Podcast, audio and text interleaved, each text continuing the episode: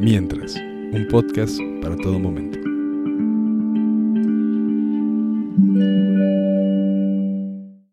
Una familia. Ramón comparte esos pensamientos que se van quedando atorados cuando lees lo que los medios de comunicación publican. Majo, una chica de prepa que no ha aceptado la condena de observar la vida y nada más, comparte sus escritos esparcidos en canciones. Carolina cuenta las historias que aparecen en sus noches para soñarlas nuevamente en el día, tirado al sol viendo el cielo. Daniel Chávez, el mejor abuelo y todólogo que vas a encontrar, revive las historias de su vida junto contigo. Angie, una pequeña con mente de grande, ayuda con la música, las palabras, la producción. Y Mariana le ayuda a Angie. Cristina y Angélica, madre y abuela, apoyan a los participantes de Mientras. toda la vida. María José es nuestra hermana y todos los episodios en los que ella nos comparta sus escritos van a llevar por nombre Luz de Luna. seguido del título del escrito. Asimismo, los episodios en los que Carolina, también nuestra hermana, nos cuente sus sueños van a llevar el nombre Baños de sol. Daniel es nuestro abuelito y cuando nos cuente sus anécdotas, el nombre de los episodios va a empezar con Y entonces, Ramón es nuestro papá y todos los episodios en los que él comente sobre algún tema en específico van a llevar por nombre Gary, Gary, Gary, Gary, Gary. seguido del tema a hablar. Este último nombre, de hecho, tiene una anécdota detrás, porque como podrán observar, pues no es un nombre muy común, ¿no? Y nadie dice Gary Gary, como en la vida cotidiana a la que estamos acostumbrados. Y justamente por eso, como a mí se me hacía tan normal decir Gary Gary, porque mi papá lo usaba mucho en la casa, un día se me ocurrió decirlo afuera de la casa. Y aparte no fue un día como en primaria o así, fue en la universidad, o sea, hace poquito.